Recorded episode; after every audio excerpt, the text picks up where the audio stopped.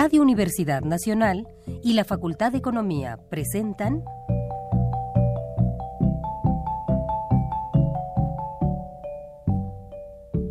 Los bienes terrenales.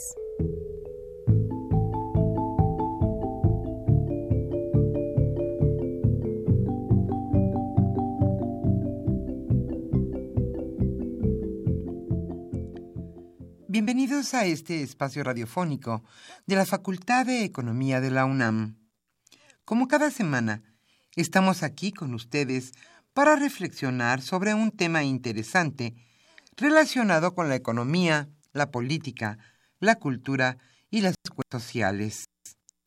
En nuestra mesa de análisis participan destacados especialistas, quienes nos acompañan hoy en este estudio y como siempre, le invitamos a participar en este programa a través de sus llamadas telefónicas.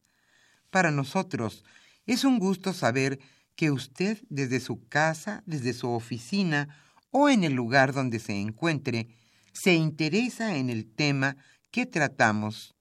Nuestro número 5536 8989. Repito con mucho gusto, 5536 89 89.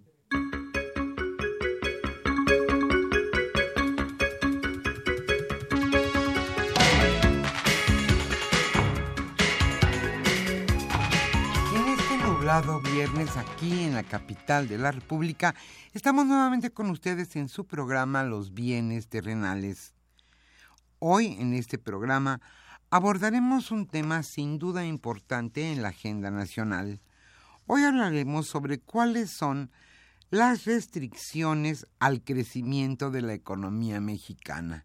En pocas palabras, ¿por qué no crece nuestra economía como debería? Hoy Alejandro Pérez Pascual charlará con Jorge Carreto Sanginés y con Alejandro Montoya Mendoza. Ellos son catedráticos de nuestra facultad, la Facultad de Economía de la UNAM, y sin duda especialistas en el tema. Porque la verdad todos nos preguntamos por qué si México tiene tanto potencial económico, cuál es o cuál, o cuál es la razón por la que no crece al ritmo que debiera. ¿Por qué estamos en la situación en la que estamos?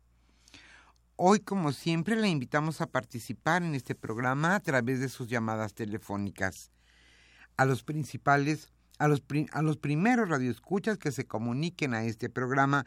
Con muchísimo gusto les estaremos obsequiando el libro Economía Política de las Transiciones Democráticas, México, España. El compilador de este libro es Santos Ruesga Benito. Entonces, le decíamos, hoy se analizarán las principales causas por las que no crece nuestra economía. Esperamos sea de su interés este tema y con mucho gusto recibiremos sus preguntas, dudas, comentarios y sugerencias. Antes de iniciar nuestra sección de la mesa de análisis, le invitamos a escuchar la economía durante la semana.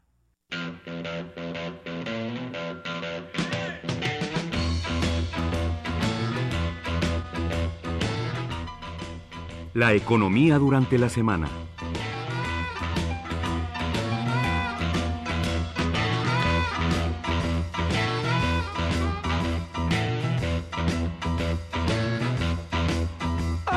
Antes de iniciar esta sección queremos informarle que hoy, este viernes, estamos con ustedes Socorro Montes en los controles técnicos, Pedro Rosales con mucho gusto recibiendo sus llamadas telefónicas. Yo soy Irma Espinosa y los acompañaremos hasta las 13 horas. Ahora sí iniciamos esta sección. Se encarece el dinero en México.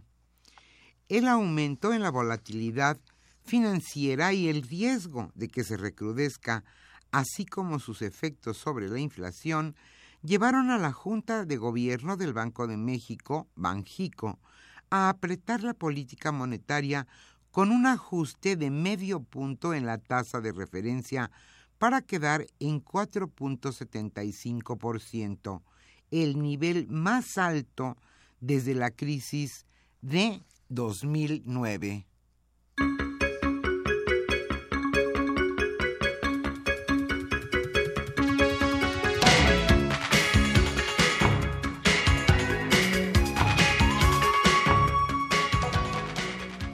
Se preguntará quizá usted, ¿en qué me va a afectar que suba la tasa de interés?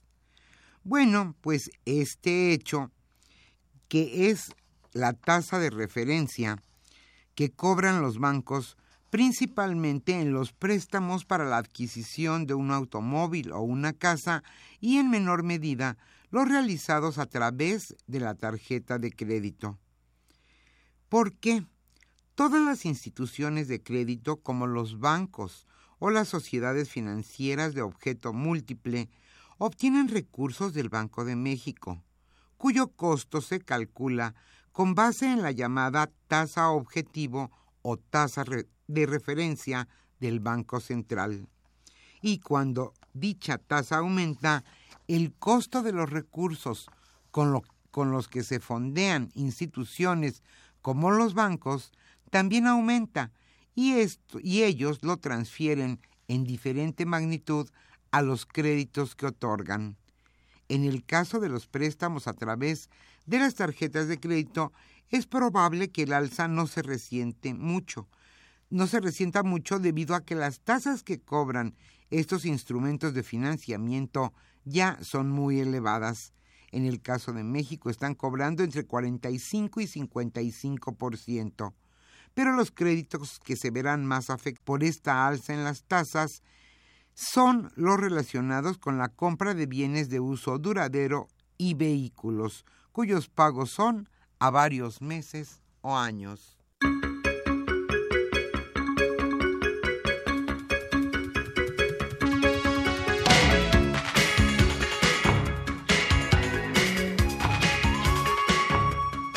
Corrupción, entre otras cosas, es un caldo de cultivo para el lavado de dinero.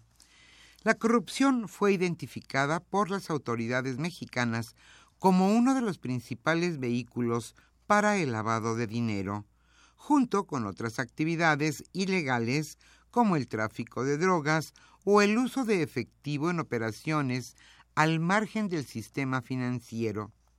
Es la corrupción una de las actividades más vulnerables para el lavado de dinero. Esto lo señaló Sandro García Rojas, director general de Prevención de Operaciones con Recursos de Procedencia Ilícita de la Comisión Nacional Bancaria y de Valores.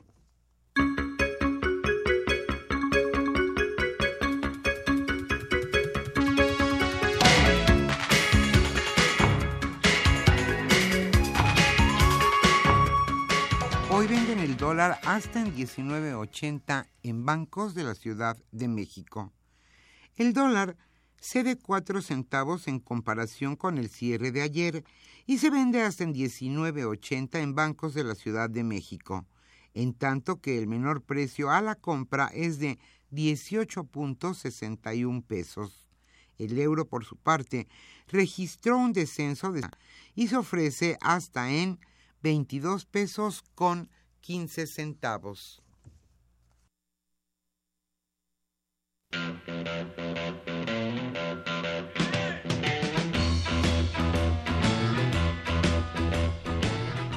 El tema de hoy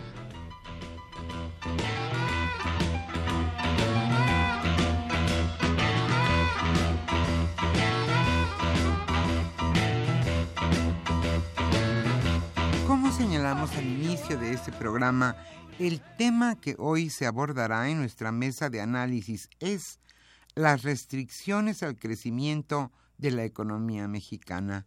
En pocas palabras, cuáles son las principales causas por, los que, por las que nuestra economía no avanza.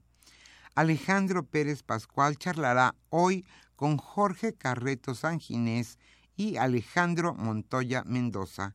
Ellos son catedráticos de nuestra facultad, la Facultad de Economía de la UNAM, y sin duda especialistas en el tema.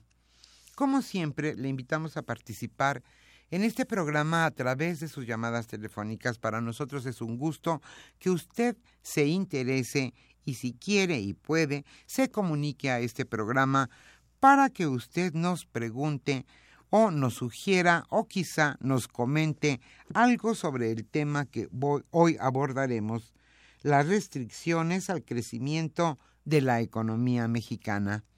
A los primeros radioescuchas que se comuniquen, este programa con mucho gusto les obsequiará el libro Economía Política de las Transiciones Democráticas, México, España. Le invitamos pues a comunicarse a este programa. When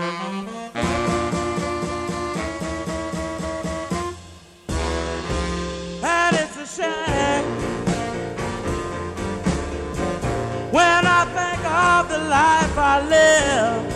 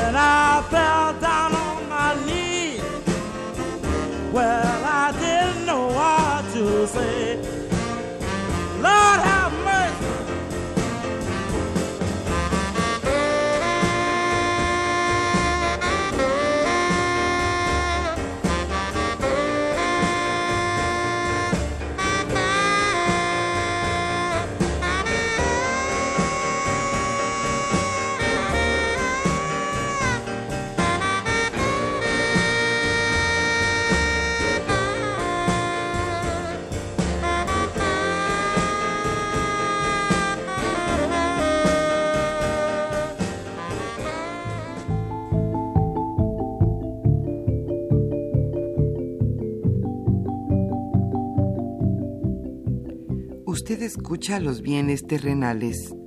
Nos interesa conocer su opinión. Le invitamos a comunicarse a este programa al teléfono 5536 89 89. Repetimos con mucho gusto, 5536 89 89.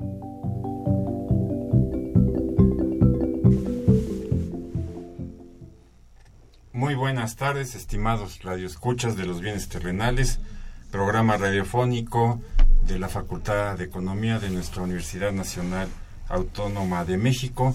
Hoy, como todos los viernes, a esta hora, para platicar con todos ustedes y con nuestros invitados de el día de hoy sobre algún tópico, algún tema de interés para la economía mexicana. Eh, en esta ocasión eh, nos acompañan los maestros Alejandro Montoya y Jorge Carreto, ambos de nuestra facultad, con este tema, digamos, de las restricciones al crecimiento, y que además hoy está muy vinculado de alguna manera con el contexto internacional que estamos viviendo, ¿no? Alrededor del el proceso de elecciones, de cambio de gobierno en los Estados Unidos y esta disputa entre Hillary Clinton y el señor Trump alrededor de quién, de quién ganará y que ya, como todos conocemos o sabemos, esto ya ha tenido ¿no? importantes repercusiones en la economía mexicana. Eh, estamos hoy para platicar entonces de estas restricciones al, crecimiento económico, como nuestros escuchas más eh, asidos eh, ya han identificado ¿no? La economía mexicana no crece al ritmo desde hace muchos años que necesitaríamos para tal, pero hoy en particular, ¿no? Eh, Jorge y Alejandro tratarán ¿no? de explicarnos ¿no? cuáles son ¿no? estos elementos, estos factores ¿no? de corto y de mediano plazo que están precisamente incidiendo en que la economía mexicana tenga esta trayectoria débil, por decirlo de, alguna manera. Eh, entonces, no sé, Alejandro, si tú quisieras eh, empezar, ¿no? Un poco comentando algunas de estas eh, restricciones que tú ves para el crecimiento de la economía mexicana. Muchas gracias, Alejandro. Muchas gracias por esta invitación a participar en este programa. Yo quisiera mm, enmarcar eh, lo que considero que es las tendencias de nuestra economía mexicana que desgraciadamente en general no las califico de positivas, eh, considerando que la marcha de la economía mexicana y si lo pensamos en términos de las restricciones al crecimiento, eh, no, no están siendo positivas y creo que e, ello se debe quizá básicamente a tres grandes eh, características, tres grandes razones. En fin. La economía mexicana actualmente está muy enganchada, muy vinculada a la propia marcha de la economía norteamericana, desde sobre todo por todo lo que ha representado el Tratado de Libre Comercio, que hace que el ciclo de la economía mexicana está muy sincronizado con el norteamericano.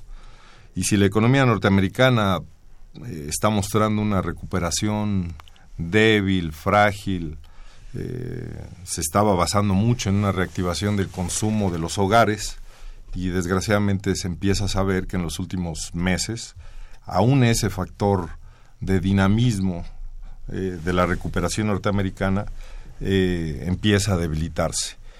Eh, eso que pasa en Estados Unidos, sin embargo, pues nos condiciona mucho precisamente por, estar muy sincronizados con cómo le va a la economía norteamericana, es cómo le va a México.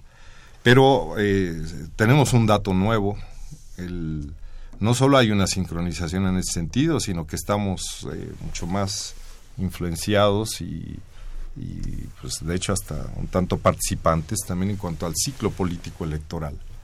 Eh, algunos analistas han comentado que eh, la intención, por ejemplo, del Banco de México por eh, detener una mayor depreciación del peso frente al dólar, elevando la tasa de interés, ya no ha tenido el efecto que ha tenido en otras en otras un par de ocasiones previas en, parte porque esto empieza a estar influido también por el debate electoral en Estados Unidos.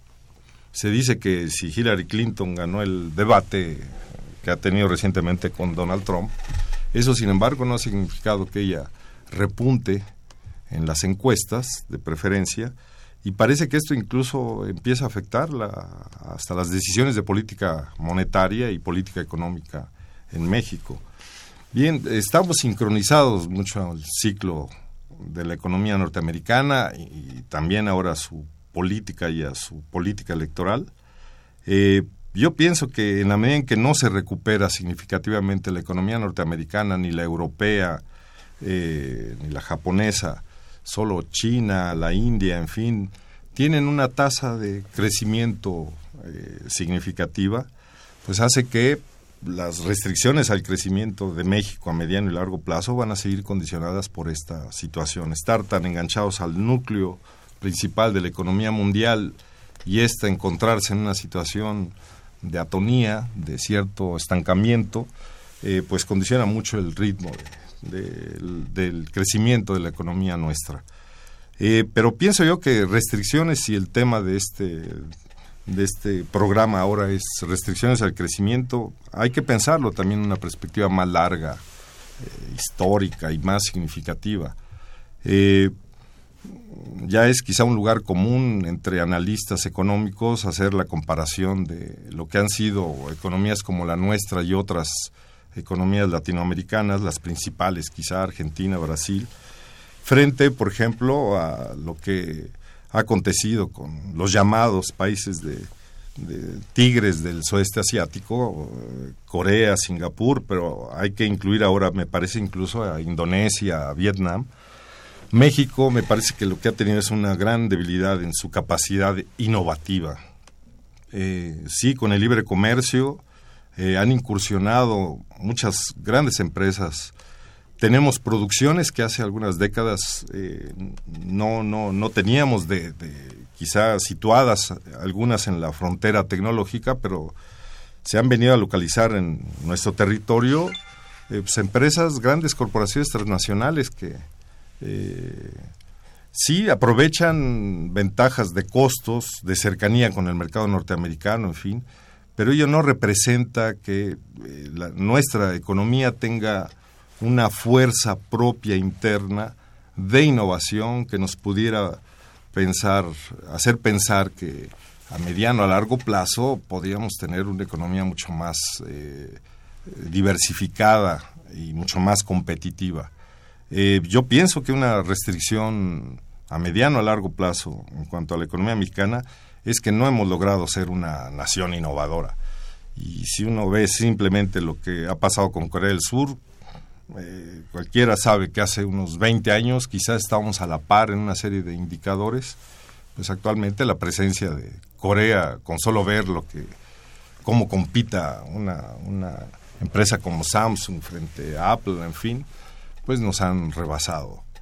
Eh, algo que a mí me preocupa adicionalmente, más a nivel coyuntural, eh, es la manera en que se viene conduciendo desde hace décadas eh, la política económica de este país.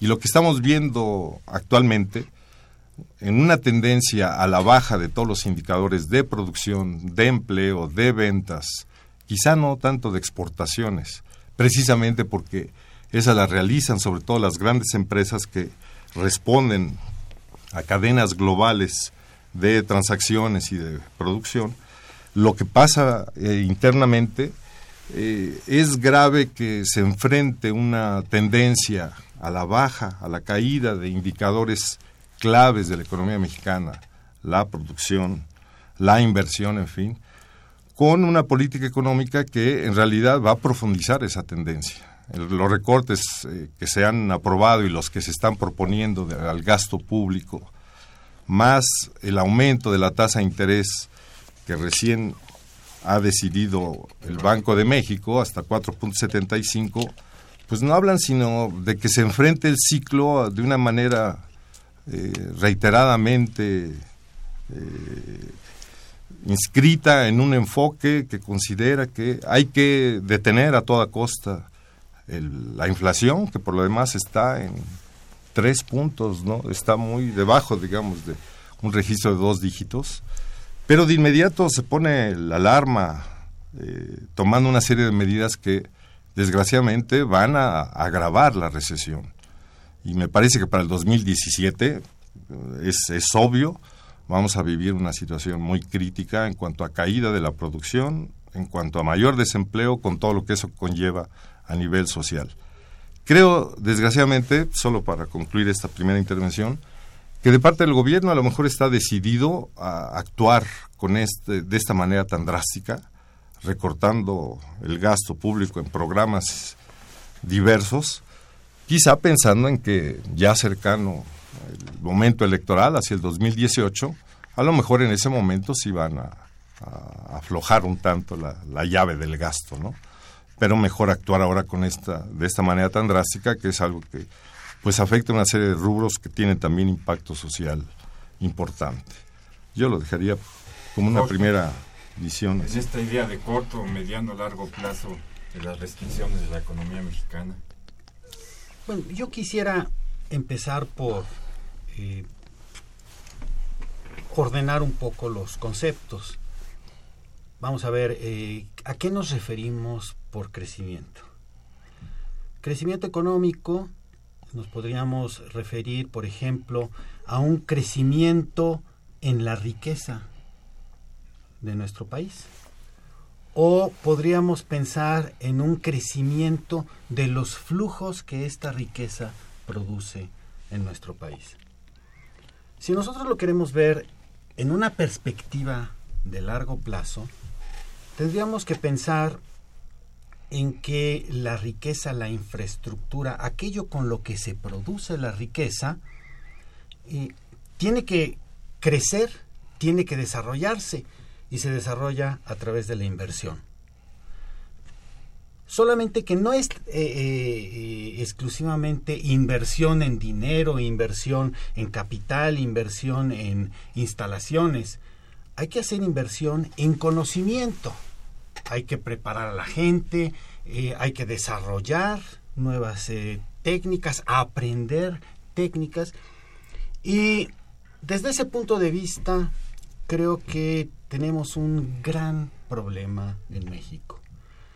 Eh, las inversiones están principalmente concentradas o quienes principalmente realizan inversiones son las grandes corporaciones que no necesariamente tienen en mente el crecimiento del país, sino más bien sus intereses y pues o sea, una compañía tiene una compañía tiene que cuidarse, protegerse ante la competencia, ¿no?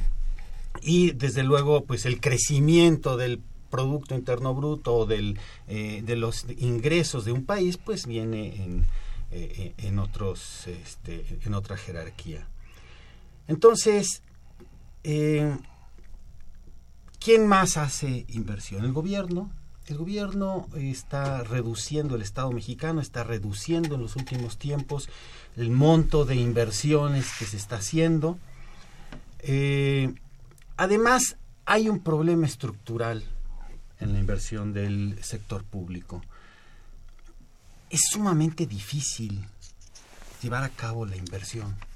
Hay una enorme cantidad de problemas pues que derivan también del hecho de que tenemos una tradición de, de poca limpieza en eh, la forma en la que se hacen las inversiones, en las que se contratan a quien lleva a cabo eh, el objeto de las inversiones.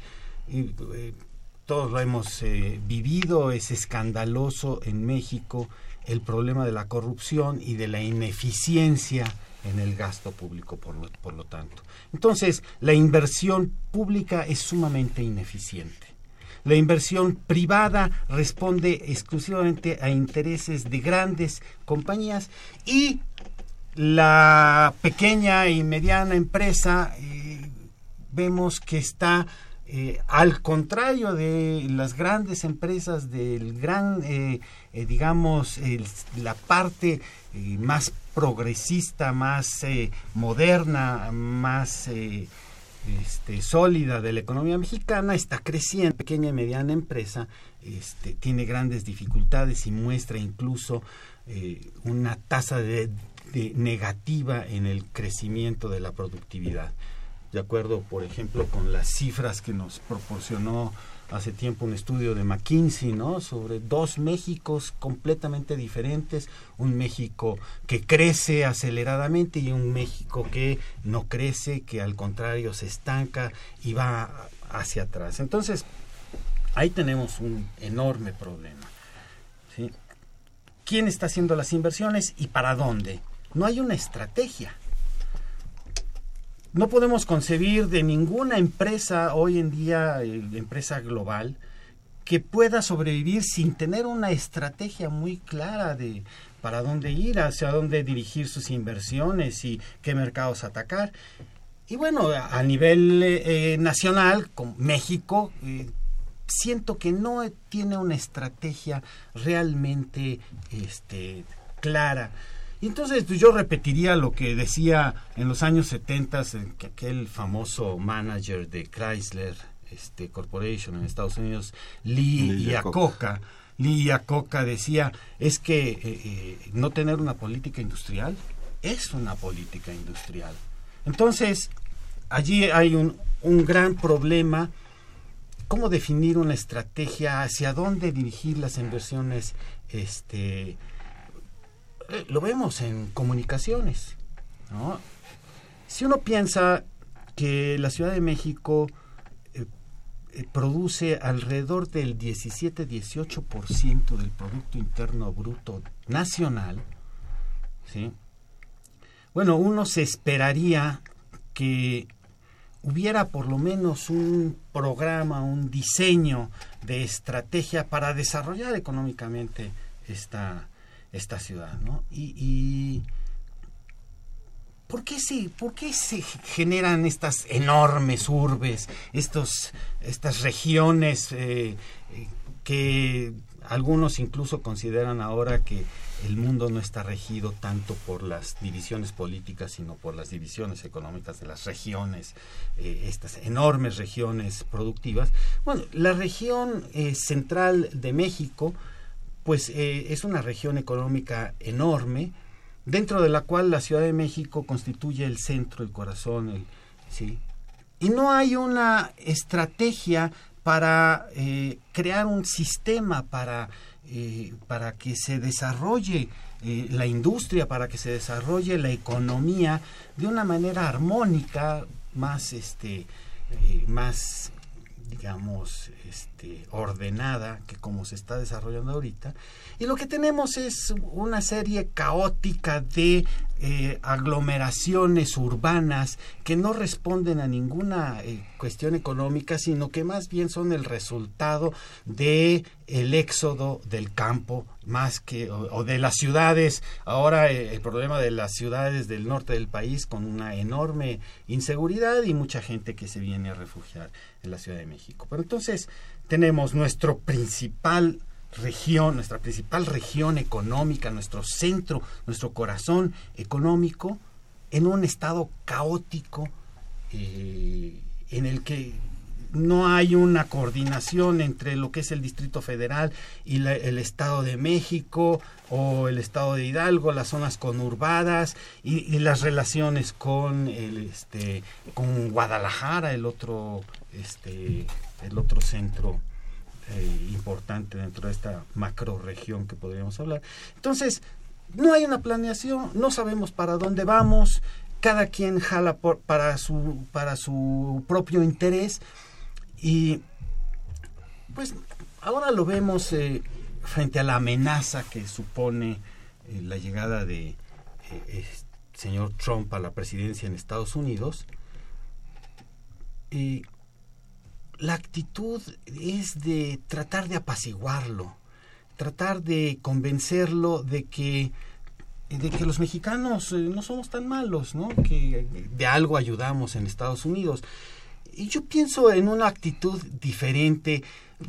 Pienso en esta en esta mitología este empresarial que se ha desarrollado sobre todo eh, a partir de, de este de este siglo, con la nueva economía, con el postindustrialismo, la nueva sociedad del conocimiento y, este empuje empresarial innovador, el mito del empresario. Yo no veo este tratar de apaciguar al señor Trump en vez de eh, tratar de empujar. Yo veo ahí muchas oportunidades esta gente en Estados Unidos que se ha ido a Estados Unidos, que ha tenido un buen trabajo, que ha eh, aprendido, que sabe ya cómo se maneja una, una pequeña o una mediana empresa, que ha quizás ahorrado algo de dinero, ahora en una eh, situación en Estados Unidos en la cual este, ve cierta hostilidad por parte del gobierno, ¿por qué no atraerlos a México y decirles, miren, tenemos estos planes para desarrollar económicamente esta región, porque tenemos estas oportunidades, porque el gobierno está haciendo tales inversiones. No tenemos una... Entonces, yo creo que... Eh, yo no creo que el mercado dirija la economía de una manera, eh, hoy en día, de una manera eh, eficiente y eficaz necesitamos hacer planes, necesitamos tener una dirección, tener un rumbo, necesitamos definir, eh, definir ese rumbo y eh, luego el otro, el otro aspecto, el conocimiento. No puede haber crecimiento si no hay una acumulación de conocimiento, si no hay un desarrollo tecnológico, si no hay una cierta capacidad de ir resolviendo tecnológicamente los problemas, ¿sí? los eh, embudos que, se van formando necesariamente al ir creciendo la economía. Y entonces, bueno, ahí ¿qué se necesita? Se necesitan jóvenes egresados de las universidades, eh, ingenieros calificados, científicos. Pero curiosamente, si nosotros observamos las cifras eh, en México, nos encontramos que precisamente en las franjas de la población que podríamos identificar como profesionistas jóvenes o, eh, profesionistas, eh, pequeños empresarios, eh, gente que tiene su despacho de, de medicina o el dentista, todos estos que son los trabajadores del conocimiento, estamos viendo que esa franja de la población ha visto sus ingresos reducirse en mayor proporción que todos los demás eh, sectores de la población. Entonces tenemos que entre 2012 y 2014 el decil séptimo, digamos que estamos hablando de eh, eh, profesionistas, clase media, etcétera, se reduce casi 6%. El decil 8 se reduce más de 6% y el decil 9 5.6% entre 2012 y 2014. ¿Qué quiere decir esto? que esta gente, estos trabajadores del conocimiento, esta gente que debería ser la que tendría el empuje ¿no? de, desarrollar nuevos negocios, de proveer eh, eh, personal calificado, de donde surgen los ingenieros, los científicos, etcétera, ha visto sus, sus remuneraciones reducidas y por lo tanto, pues cuál es el estímulo para desarrollarse, para crecer, etcétera. Entonces, yo ahí, en el largo plazo, veo allí esos problemas, la inversión y el desarrollo de conocimientos y de eh, tecnología. Vamos, eh, estimados escuchas a un pequeño corte de la estación y regresamos para continuar con nuestros invitados de esta mañana.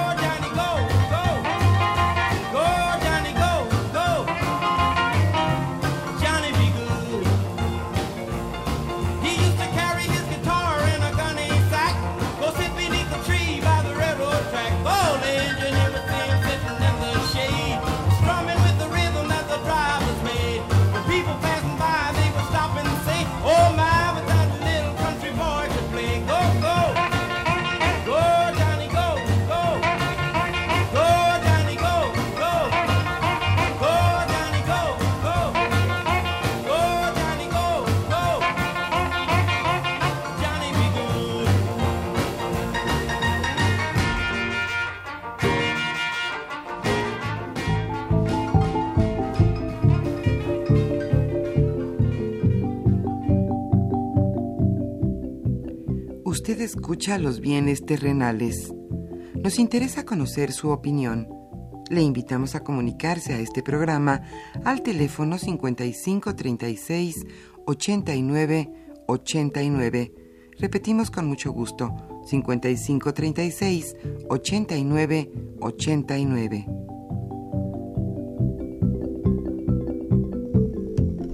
Estamos de regreso con ustedes, estimados radioescuchas disertando, discutiendo, viendo cuáles son estos problemas de fondo, la innovación, nuestro enganchamiento con la economía norteamericana, la falta de iniciativas, la falta de una estrategia global de desarrollo, como estos impedimentos al, al crecimiento económico, pero quisiera yo un poco, digamos, del diagnóstico pasar, ¿no? A, a qué, ¿no?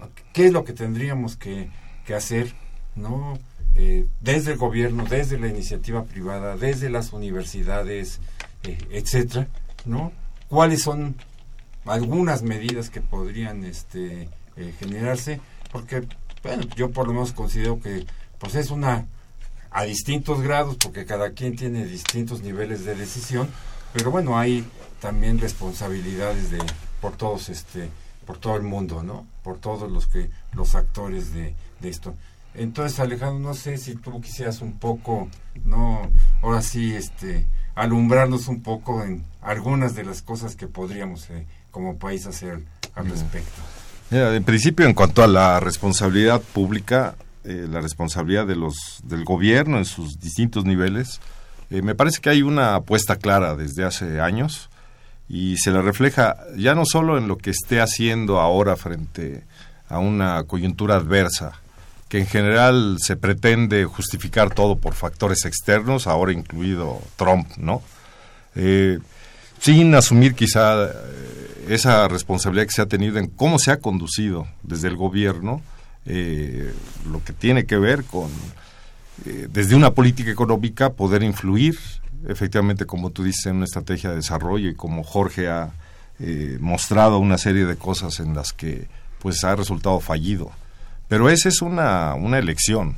El gobierno me parece que ha decidido desde hace ya décadas en esta idea más liberal y de fomentar supuestamente al sector privado el irse retirando, el ir este, permitiendo privatización de áreas que son estratégicas y que en algunos momentos en nuestro pasado no muy lejano llegaron a ser importantes como sostenes de trayectorias de crecimiento y de cierta redistribución eh, favorables para el país.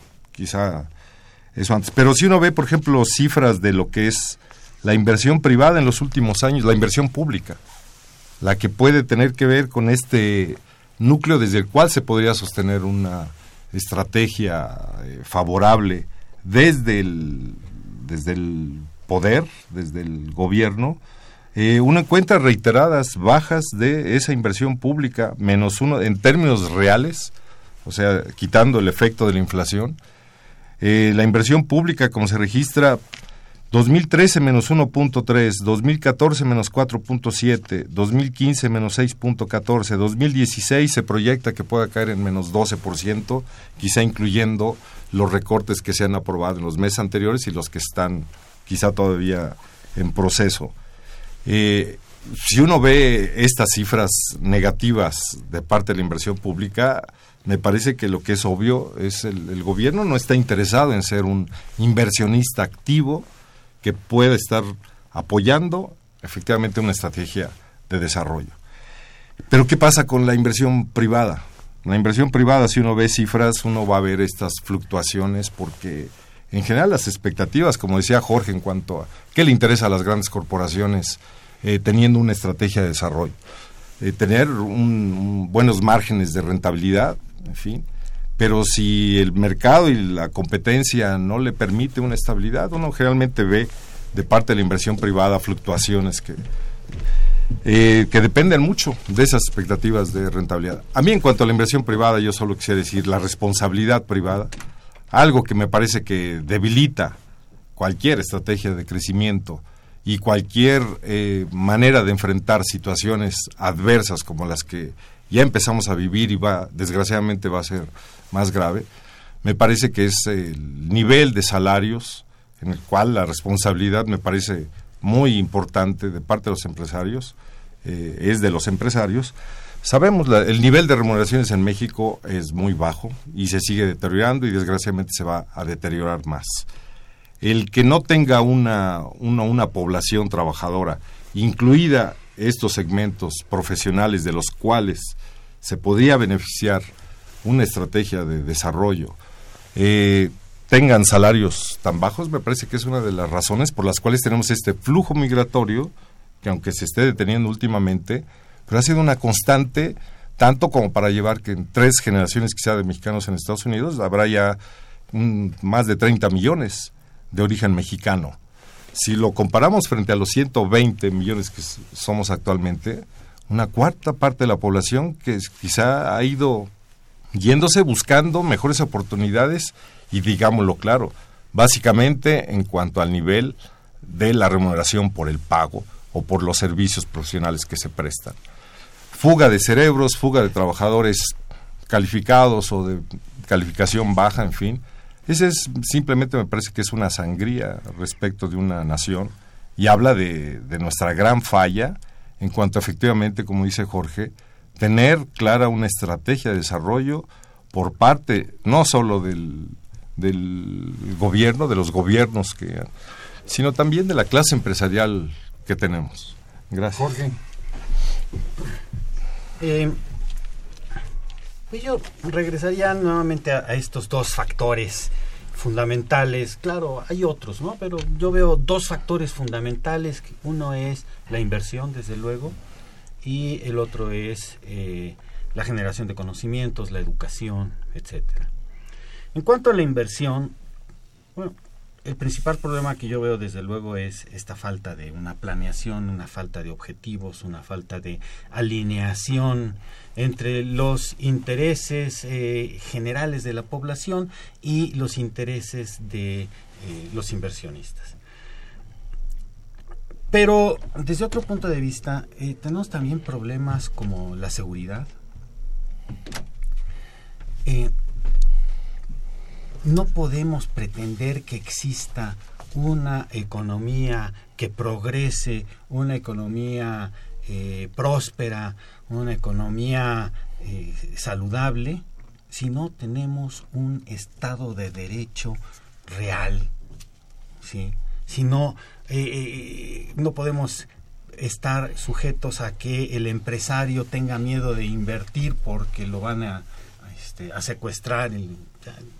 Estos problemas, desde luego, son un impedimento muy fuerte para el desarrollo de la inversión. Otro problema es la falta de infraestructura, la falta de comunicaciones. Lo vemos en la Ciudad de México, eh, el, problema del tráfico, de comunicarse, de si una ciudad eh, tiene la ventaja precisamente de que acerca a, a, las gentes unas con otras, de manera que pueda haber una eh, comunicación, que pueda haber un tráfico de conocimientos, de mercancías, etcétera.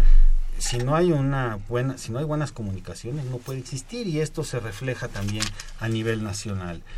Entonces no hay infraestructura, ¿Cómo es posible que nosotros estemos exportando petróleo a precios reducidos e importando gasolina a precios cada vez más altos? ¿no? Por ejemplo, petróleo, estas, ¿no? estas cuestiones no hay una política, no hay un plan para desarrollar el ámbito energético. Y desde el otro punto de vista, yo no quisiera para nada meterme en eh, calificar a las partes en el conflicto de, de, la Secretaría de Educación con los maestros normalistas. Pero a mí se me hace muy significativo que el problema más social quizás más grave en este país sea precisamente que los maestros no más no los podemos tener eh, a gusto. ¿Por qué esa protesta? ¿Por qué ese, ese malestar? ¿Qué hay detrás? Es la educación de, de, los niños de México. Y ahí tenemos un problema que no puede ser resuelto, ni de un lado ni del otro. No hay salida a esta este, terrible... Entonces yo veo una catástrofe educativa en este país. Muy bien, pues porque vamos a, a escuchar las preguntas y los comentarios de nuestros eh, radio escuchas. Eh, Emilio Avilés de Tlalpan dice que está de acuerdo con la exposición de los participantes y comenta que cómo vamos a crecer si durante cinco sexenios consecutivos hemos tenido gobernantes de usurpación y no tienen ninguna visión de, de futuro. José Ángel Cruz García de la Cuauhtémoc pregunta cómo está afectando el incremento del dólar a la moneda y economía mexicana. Saludos. Nos manda Leopoldo Ruiz de Coyoacán se ha descuidado el mercado interno, por eso no crece la economía mexicana. Se han enfocado en controlar la inflación. Felicidades por el programa. Taurino Ruiz, espero no haberme equivocado, este, de, la, de, de la Cuauhtémoc. Eh, ¿Cuál es la relación de México con España actualmente? Eh, José Guadalupe Medina de Ciudad Nezahualcóyotl nos pregunta, ¿las reformas estructurales son parte o el todo de la causa del no crecimiento de la economía mexicana? Felicidades por el programa. Muchas gracias, José. Benjamín Ayala de Naucalpan. El tema es muy interesante ya que el conocimiento eh, las ca- causa el crecimiento y es como se pueden resolver los problemas. Julio Hernández de Ciudad Neza, el proyecto de las zonas económicas especiales que tanto contribuyó al crecimiento de la economía. Eh, Fernando, Fernando Almanza de Xochimilco, ¿qué se puede hacer? Quizás ser menos consumistas. Saludos a los participantes de la mesa. Muchas gracias, Fernando. Eh, Raúl Horta Retana de la Miguel Hidalgo eh, hace este comentario. La actual economía del país afecta también lo social, político y hasta lo emotivo. El aspecto económico puede deteriorar las relaciones humanas. El actual gobierno provoca desazón en los ciudadanos. El aumento ayer en las tasas provocará mayor inflación y mayor angustia a las clases medias y a toda la población. Dice, es insultante que diputados, senadores, magistrados y muchos servidores públicos ganen lo que ganan a costa de nuestros impuestos y que el presidente Peña, sin la menor vergüenza, tenga un avión que ni Obama tiene. México es rico en recursos, debemos aprovecharlos. Marisela Cruz eh, Ramírez de Tláhuac, el principal obstáculo para el crecimiento de México es la corrupción y los malos gobernantes que tenemos. No es el Telecán ni la baja del petróleo, es el desmedido grado de corrupción de los políticos. Países con menos recursos crecen a un ritmo más alto que, que México. Eh, Rosario Domínguez de la Benito Juárez dice, es interesante escuchar programas como este ya que nos dan herramientas para de alguna manera entender lo que sucede. Sin embargo, por más causas que busquen, hay una que es la más grande de todas y se llama Enrique se apellida Peña. Eh, Evangelina Ocaña Morales dice muy interesante el programa, los felicito. En el municipio de Tecamac antes teníamos campo y los caciques se han apoderado de, de ellos para construir casitas de deplorables. ¿Qué se puede hacer? Esto sí es- nos costaría mucho trabajo contestar. Y finalmente Alfonso Castañeda Chávez de Benito Juárez, ¿qué porcentaje representa la inversión gubernamental respecto de la inversión privada tanto interna como externa? Entonces tenemos escasos cinco minutitos. Entonces eh, no sé si Yo brevemente Alejandro, quizá brevemente, comentar algunas. las preguntas, ¿no? Los comentarios y las preguntas de, de nuestros radioescuchas para oír, digamos, eh, con ello una conclusión de tu parte. Muy brevemente, eh, me llama la atención en principio el tono de casi todos los eh, comentarios, bueno, todas las eh, preguntas que hacen los radioescuchas. Me parece que un denominador común es de que hay malestar, hay eh, una visión pesimista. No escuché desgraciadamente ninguna que hayas leído, alguna que hable de optimismo, de estar calificando con una, una buena nota eh, el desempeño de la economía y el desempeño de nuestros gobernantes. Eso es, eh, pues, eh, reflejo de un malestar social que desgraciadamente pienso que va a aumentar. Eh, ¿Qué le está pasando? ¿Qué, nos, ¿Qué podemos esperar de la depreciación mayor del peso? Yo pienso que no, no se va a detener. Se tenía mucho temor a que llegáramos al umbral de 20 pesos por dólar. Eh, pienso que nada, nada este, puede asegurar que no nos acerquemos a los 25 en no sé qué tiempo, ¿no? Eh, en general, si México está tan abierto a la economía mundial y tiene un- una proporción importante de importaciones, tanto para empresas como de bienes de consumo, pues es obvio que la depreciación del peso sí empieza, estará afectando la inflación y eso en general pues va a golpear tanto a las empresas, a los prestadores de servicios como a los consumidores. Eh, el intento que haga la, el Banco de México dice que sube la tasa de interés y ahorita llega a 4.75, tratando de eh, contener ese efecto de traspaso de la de- depreciación del peso hacia los aumentos de los, de los precios finales. Eh, y parece que no lo, no lo puede lograr muy efectivamente. El problema es que el aumento de la tasa de interés, como se dijo, yo escuchaba en la introducción a este programa, el segmento de introducción, de introducción decía, bueno, pues eso va a terminar también encareciendo el crédito tanto a empresas como a consumidores. Entonces, pues no augura nada bueno, ni que tengamos una mayor depreciación y además de que tengamos un costo del crédito superior, desgraciadamente lo que creo es que va a bajar más la demanda y la capacidad de compra de los mexicanos. Brevemente, ¿cómo le va a México a España? Por decir algo, creo que España ha tenido en México una gran oportunidad de eh, contener sus propios problemas de gran desempleo, en fin, porque en México los españoles tienen una buena parte de los bancos, no tengo que referirme a, tienen la concesión también de redes de gas natural en, varias de las grandes ciudades. Eh, creo que en general a la madre patria le viene muy bien este eh, haber vuelto a tener toda esta presencia económica. Eh, no sé, se refieren también las reformas estructurales que tanto han favorecido el crecimiento, me parece que está a la vista.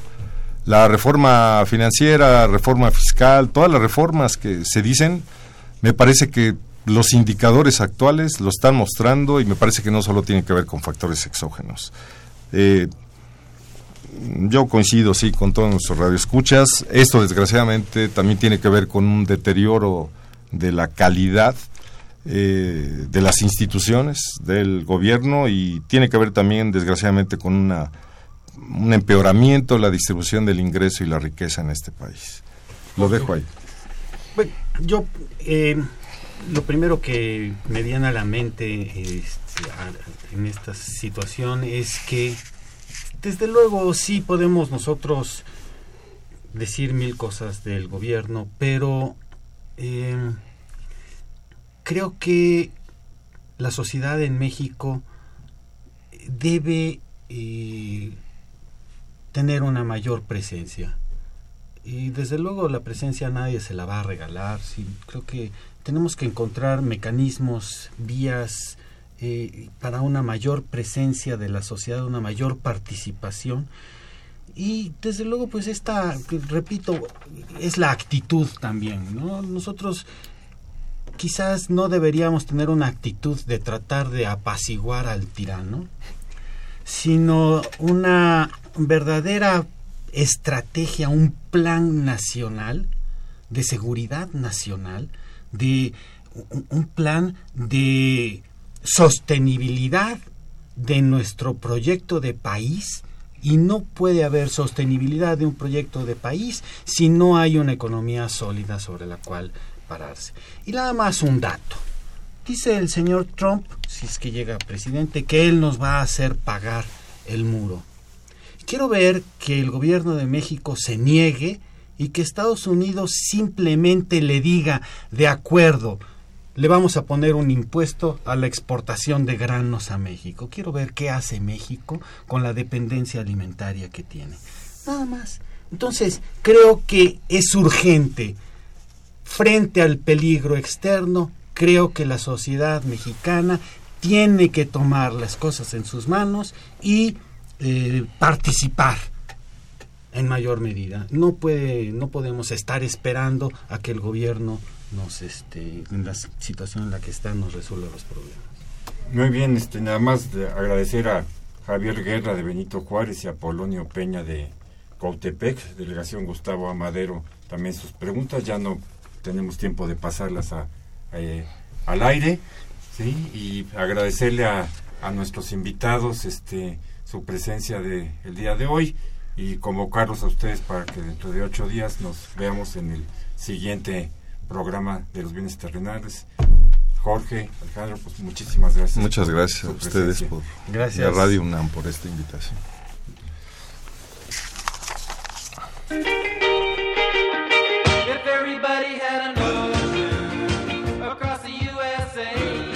Agradecemos su atención y participación en este programa a través de sus llamadas telefónicas y la invitamos la próxima semana a la misma hora en otro programa más de los bienes terrenales.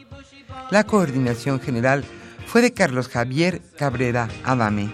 La coordinación académica de Aníbal Gutiérrez, Roberto Cabral, Alejandro Pérez Pascual, Rubén Antonio Miguel y Leonardo Lomelí Vanegas.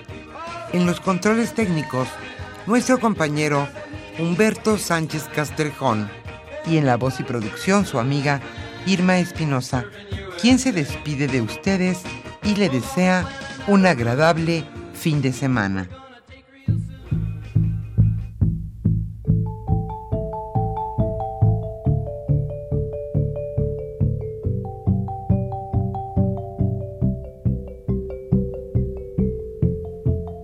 Radio Universidad Nacional y la Facultad de Economía presentaron